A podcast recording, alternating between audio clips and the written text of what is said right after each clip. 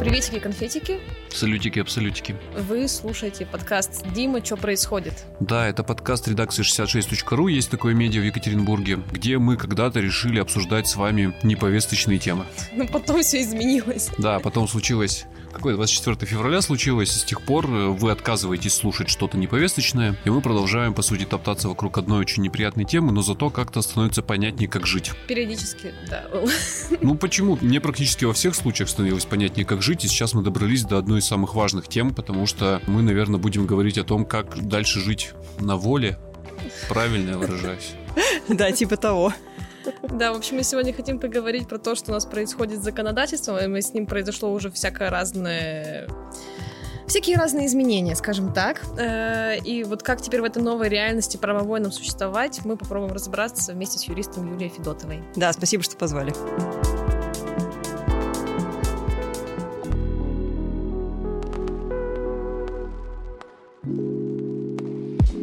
Если вы не знаете, у, у Юли обширный опыт разбора нынешнего законодательства сформировался, печальный, к сожалению. И раз уж вы такие у нас э, пупсики и внимательно следите за повесткой, то вы знаете, что Юля, в частности, защищала Евгения Ройзмана на его последних трех однотипных процессах, когда он получил э, по 50 тысяч рублей штрафа за каждую, как это правильно сказать, дискредитацию вооруженных сил. Да. И Юлия тоже заодно получила 20 тысяч рублей штрафа за митинг, на который ты когда сходила? 21 апреля 2021 года. Год назад. Чуть-чуть, вот еще 17 дней, и я бы избежала ответственности, но не, не получилось, не Ну, фартануло. В общем, ты на своей шкуре чувствуешь, что сужается немножечко круг несвободы, будем мягко говорить. А, есть такое, Есть такое. да, еще как. Пробежимся по основным новеллам. Да, попробуем э, разделить как бы условно на блоки. Ну, Вот первый блок — это изменения в КОАПе. И то, что мы говорили про дискредитацию вооруженных сил, и не только вооруженных сил, это вот, в частности статья 20.3.3, по которой как раз-таки проходил э, Евгений Ройзман. По порядку, что за статья? Это новая статья, которая была введена в начале марта. Она предусматривает административную ответственность в виде довольно весомого штрафа для граждан от 30 до 50 тысяч рублей за дискредитацию действий вооруженных сил за границей РФ по защите, значит, там, международного мира, безопасности, интересов России, человечества и всяких прочих приятных вещей. А Если по-русски? Я не знаю. Ну, то есть ты, ты не понимаешь, в чем, э, в чем состоит нарушение, за которое вот мне, Владе, тебе могут впаять 50 тысяч?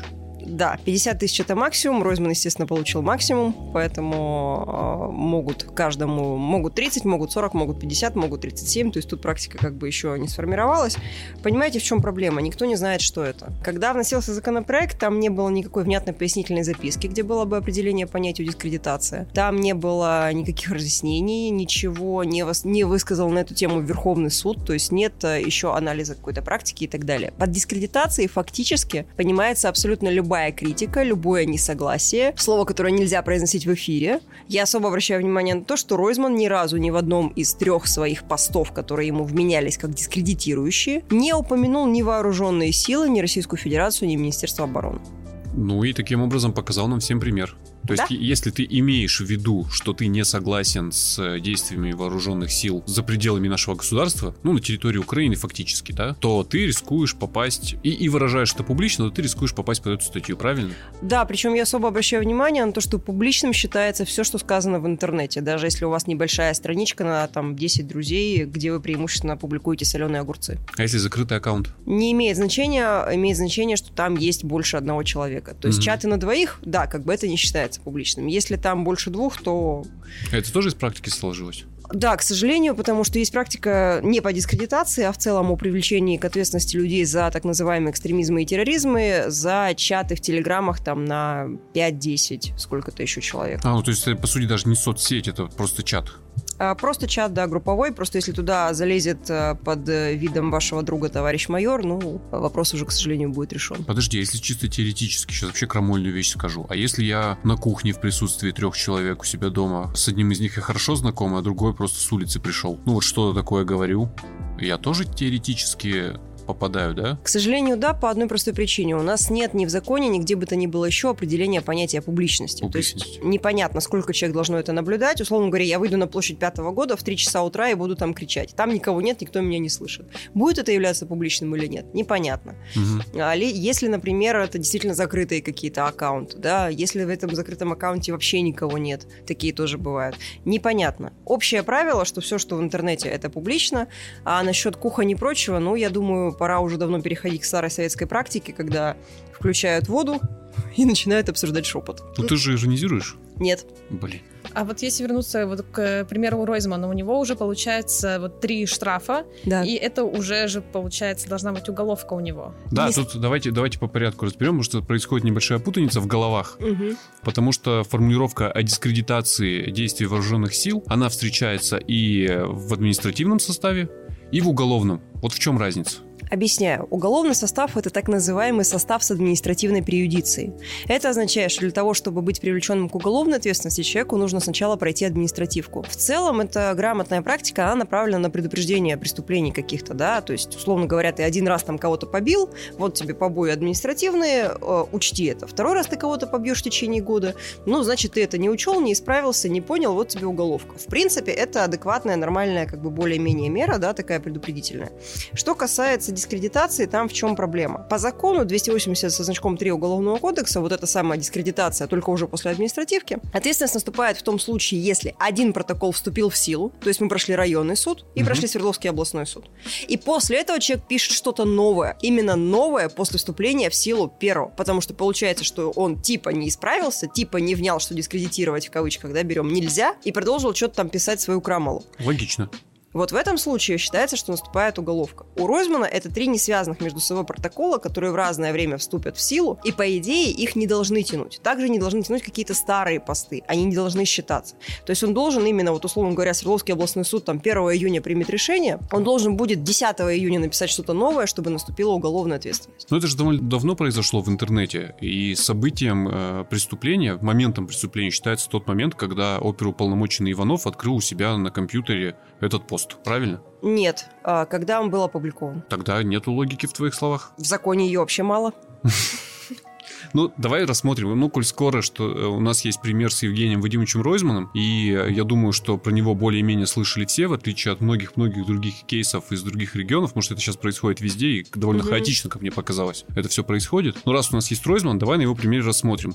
Как так? Ты говоришь, что первый, э, первый раз нарушил, вот тебе штраф, административное нарушение, второй раз вот уголовка, а у него три административных подряд. Они не вступили в силу.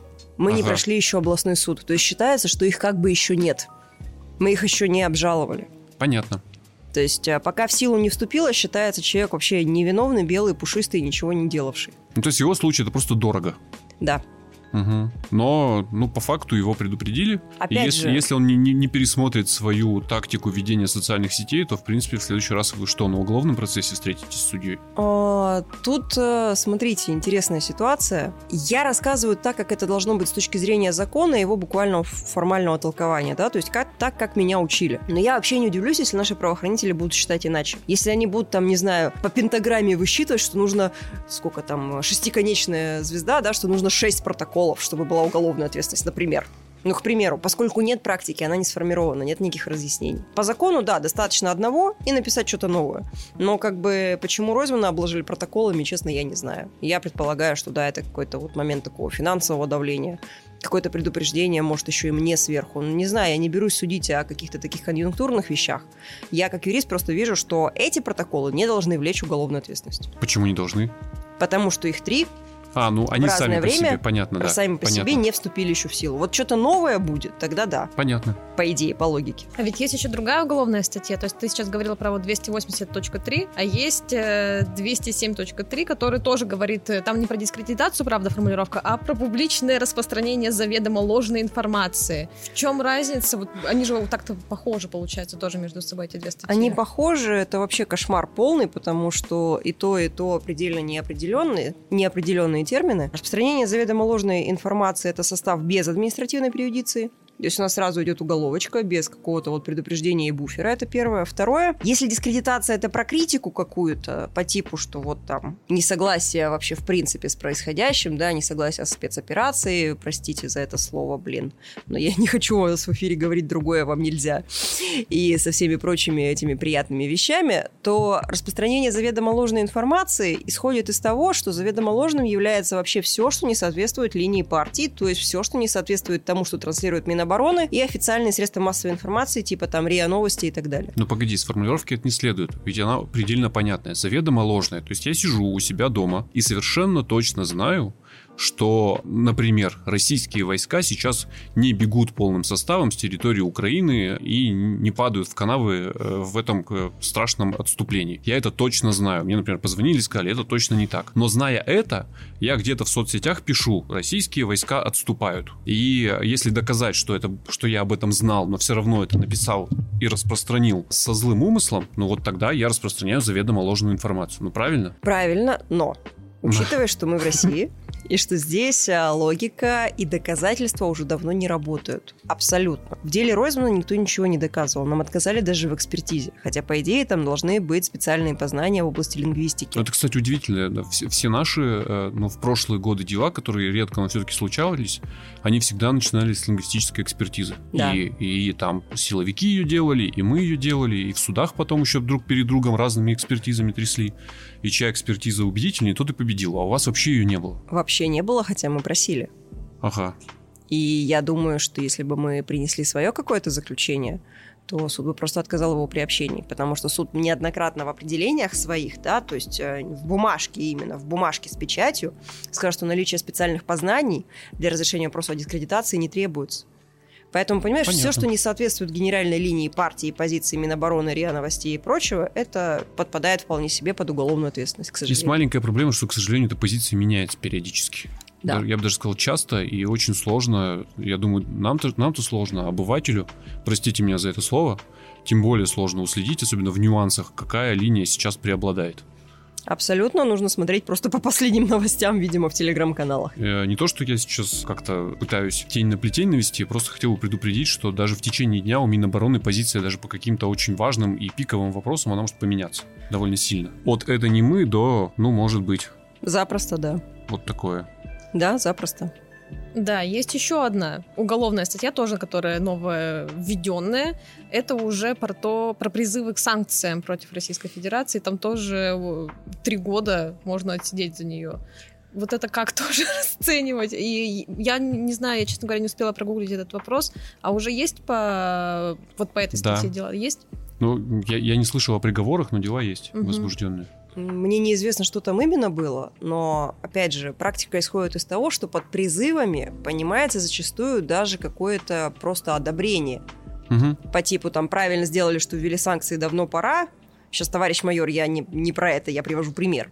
Это воспринимается как призывы, хотя в моем сознании, да, по крайней мере, опять же, меня так учили, призыв должен быть конкретен, и адресован кому-то именно. Условно говоря, что угу. человек пишет э, президенту Франции какое-то письмо, прям отправляет его туда с просьбой ввести санкции против России. Но вот я только в таком случае могу еще натянуть это на призыв а просто сказать это где-то в соцсетях, в чем общественная опасность? Что э, президент Франции будет читать твиттер какого-нибудь Васи Петрова с, э, не знаю, там, с Челябинска или что? И, о, точно, Вася Петров написал, пойду санкции введу. Нет, ну логика в этом есть. Например, Вася Петров оказывается ужасно харизматичным человеком, да, и его призыв подхватывают там Женя Сидоров и Света Иванова. И их харизмы хватает еще на, на, на какое-то число людей, и в итоге формируется общественное мнение, которое в итоге приводит к каким-то там решениям. Вряд ли общественное мнение приводит к каким-то решениям, по крайней мере, в России. Ну, тут же решение, речь идет о решениях, которые принимают не в России, правильно? Призыв к санкциям это подразумевает. Тут вопрос в другом. Наше правительство упорно транслирует мысль о том, что нам все санкции ни по чем. Вы чего боитесь тогда так сильно этих призывов? Деморализует.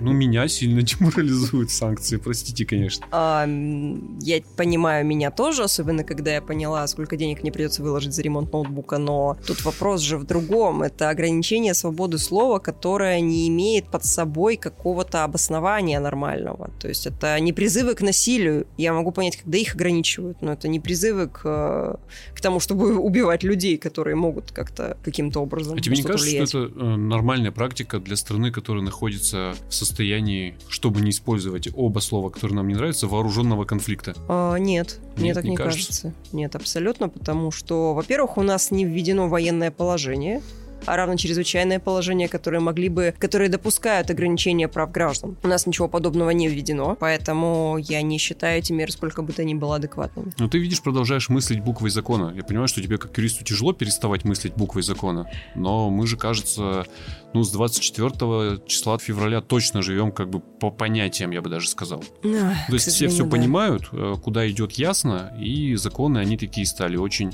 Кстати, э, возможно, я не прав, но я, наверное, еще до начала спецоперации обратил внимание, что законы, особенно законы, связанные с тем, чтобы кого-нибудь наказать, стали максимально неконкретно сформулированными. Я ведь прав, это же общая тенденция, она же давно началась. Она началась для меня лично в 2013 году, когда был введен а, закон пресловутый, на который я написала потом целую диссертацию об оскорблении чувств верующих. Вот с тех пор 282, если не ошибаюсь. 200, 100, 100, 148. 282 это у нас а, экстремизм, Ага, условное пожалуйста. ненависти и вражды. Да-да-да. Да, они все, понимаешь, все, что касается ограничения свободы слова в России, предельно неконкретно, не конкретизировано, предельно непонятно и оставляет очень широкие просторы для усмотрения и лишает гражданина возможности прогнозировать правомерность своего поведения. Ну, иными словами, э, когда я что-то куда-то пишу, я могу не осознавать, что мне за это что-то будет, а потом это будет для меня страшным сюрпризом. Абсолютно. Мы когда с Ройзманом этот вопрос обсуждали, он мне сказал, что очень хочется понять э, границы допустимого. Я ему ответила однозначно, что их нет.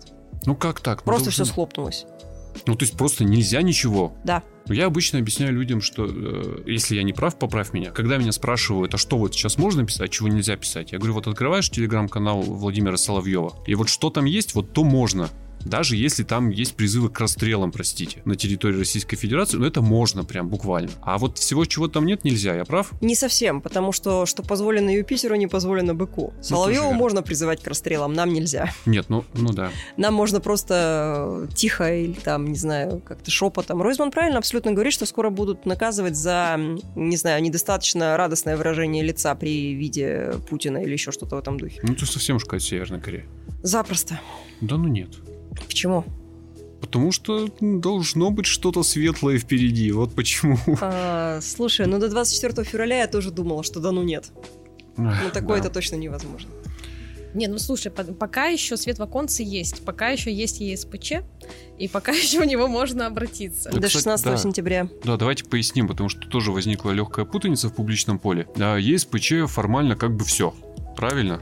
Но при Формально этом по- почему-то туда еще можно обращаться. Как так вышло? А, это такой порядок э, выхода государства из членства Совета Европы. Ему еще остается определенный люфт для граждан, чтобы они успели. То есть те жалобы, которые уже были поданы, они рассматриваются в общем порядке, проблем нет. Те жалобы, которые были там зареганы, коммуницированы, тоже проблем нет, их рассматривают. Те жалобы, по которым решения уже вынесены и по которым они будут вынесены, Россия должна исполнить в любом случае, то есть она обязана заплатить и так далее. До 16 сентября ЕСПЧ установил срок, что если до 16 произошло нарушение права, даже если там все суды были позднее, это не имеет значения. То есть, условно говоря, 16 именно сентября там вас на митинге побили, можно там дальше отсудиться и идти в суд. И вот, э, собственно говоря, до этого времени еще все продолжает работать в прежнем режиме.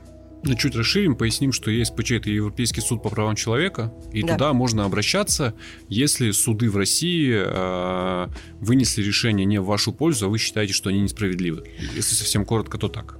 Ну, не совсем на самом деле так. Важно, чтобы были при этом нарушены ваши права, гарантированные конвенцией. Мгм. Право на свободу мирных собраний, на свободу слова, вот в нашем случае, да, в деле Ройзмана, на э, право не быть подвергнутым пыткам, но это рассматриваем самые такие плохие уже варианты. Право на справедливый суд, да, безусловно. Право на там неприкосновенность частной жизни, это обычно то, что касается всяких там обысков, прослушек и так далее.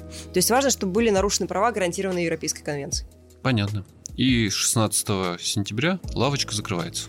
Ну, в полночь 17-го. В полночь 17 Еще 16-го сутки успеваем. Это, э, ну, еще раз, э, правильно ли я понял, и неприятное событие должно с тобой случиться вот именно до 16-го. Да. Неважно, когда тебя там осудили, может быть, через два года, но главное, чтобы событие вот оно тогда произошло. Абсолютно правильно, Правильно? да. да. А потом что? Ну, то есть вот не станет э, этого органа. К сожалению, ничего, потому что у россиян оставался еще комитет ООН по правам человека, куда можно было жаловаться в случае нарушения международного пакта. К сожалению, решения международного вот этого комитета, они просто выносятся, просто говорят, что Россия не права, и все. То есть, словом говоря, ЕСПЧ присуждает деньги, Мгм. и решение ЕСПЧ, хоть оно выносится долго, там, через несколько лет и так далее, оно позволяет в России пересмотреть дело по новым вновь открывшимся обстоятельствам. К чему это приведет? Ну, А, там снимет судимость, Возможно, да. Возможно, да. В теории это возможно. Да. а в практике? Нет. Спасибо. Поэтому, но в теории, понимаешь, у людей хотя бы есть шанс. Им важно понимать, что, во-первых, кто-то признал их правоту, во-вторых, им государство заплатило хоть какую-то компенсацию за их там страдания, и в-третьих, ну хотя бы есть возможность что-то пересмотреть. Комитет ООН по правам человека не присуждает деньги, его решения не влекут возможности пересмотра, просто это вот такое, ну, более какое-то моральное удовлетворение для людей, что хоть где-то тоже их правоту признали. Сейчас и в комитет ООН мы обращаться тоже не можем. Ну, должен спросить, ладно. Конституционный суд. Нам сказали, что у нас будет Конституционный суд. М. И в случае, если мы там с чем-то не согласны, то мы можем туда обратиться, и все будет работать примерно так же. Абсолютно нет по основному мотиву. В ЕСПЧ мы подаем жалобы на действия должностных лиц. Условно говоря, меня побили в полиции незаконно, запытали, там, не знаю, сломали что-то, убили. Можно идти в ЕСПЧ. В России в таком случае можно только до посинения обжаловать отказы в возбуждении уголовного дела, в которых будет сказано, что ты сам 10 раз ударился о батарею. Конституционный суд здесь не работает. Конституционный суд проверяет соответствие законов и нормативных актов разных актов, субъектов, федеральных законов и прочих на соответствие Конституции. И то, опять же, чтобы суд принял решение о том, чтобы все-таки начать что-то рассматривать, нужно пройти все круги ада. И это касается именно изменений в законодательстве.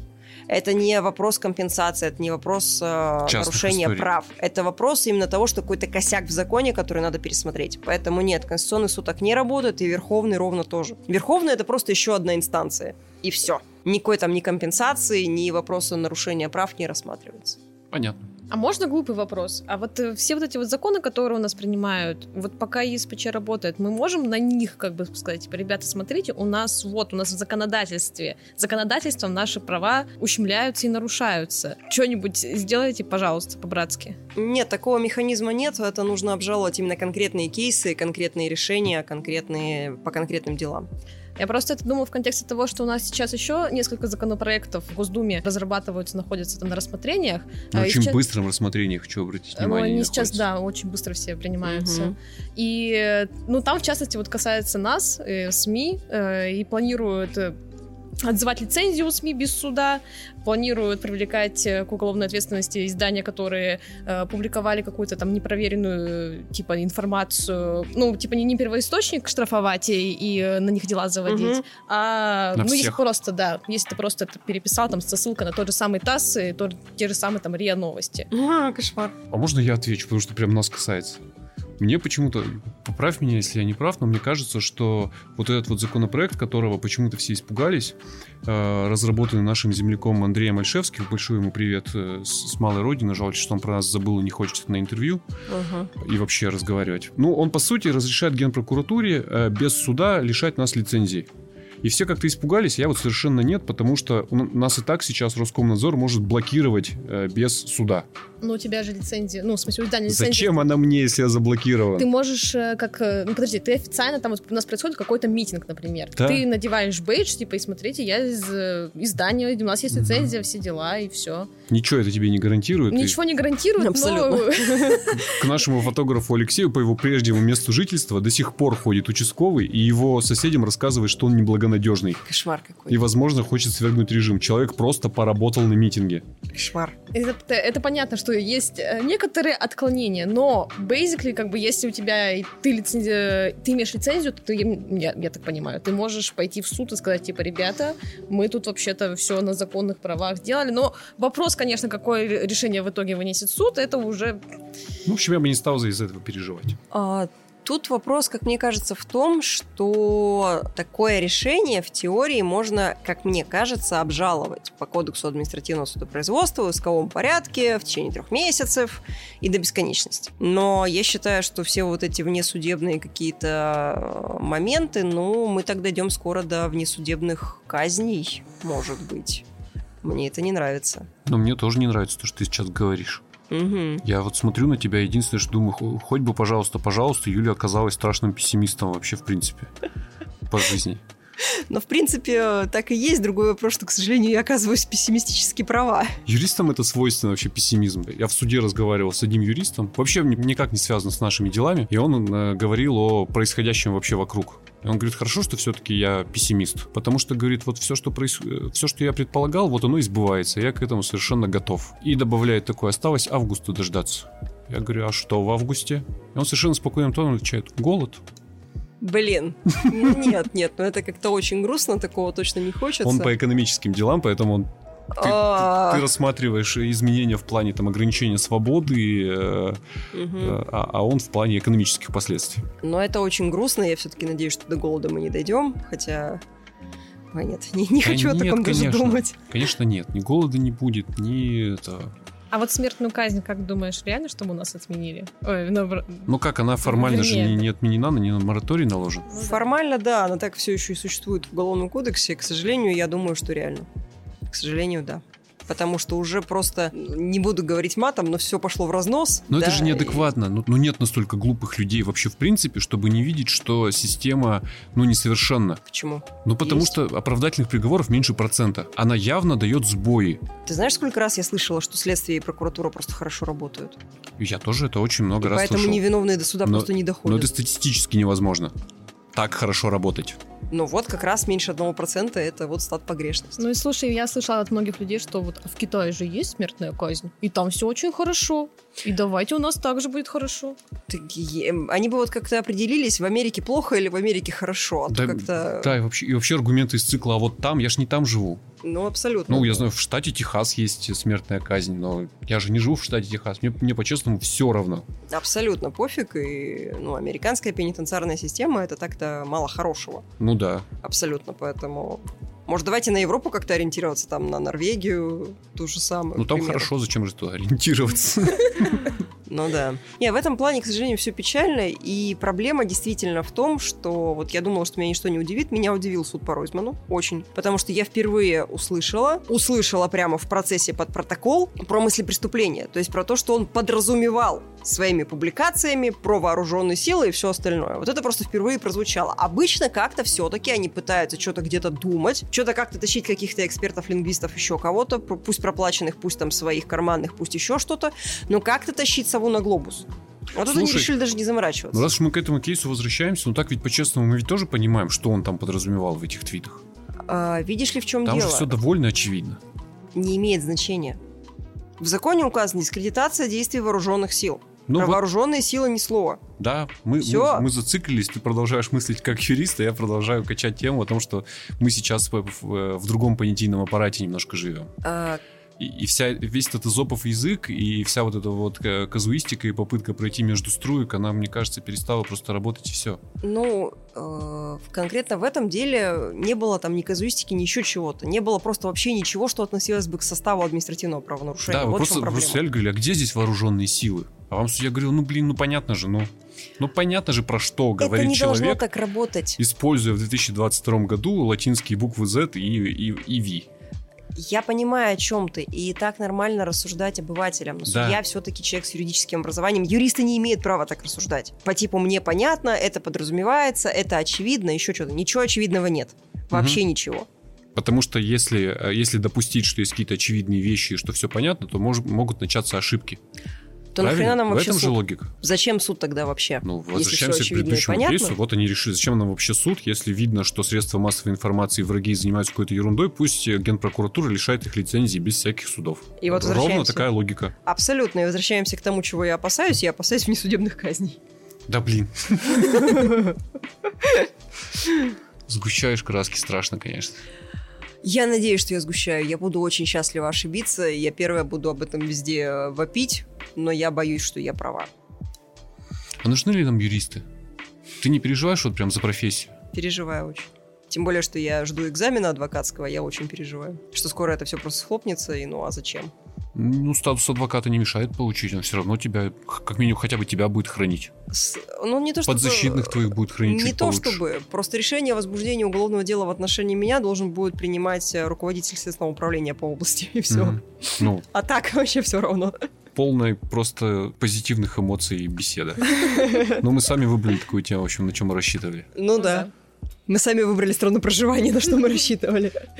И что нам теперь делать? Ты вот а теперь как юрист скажи, вот э, приходит к тебе человек, да, у него еще не случилось в жизни проблем страшных. Хотя я понимаю, к юристам такие не приходят. Не приходит. Так не принято. Ни к врачам, ни к юристам мы не ходим. Да. Э, Это особенность менталитета. Ну, нашелся вот такой человек.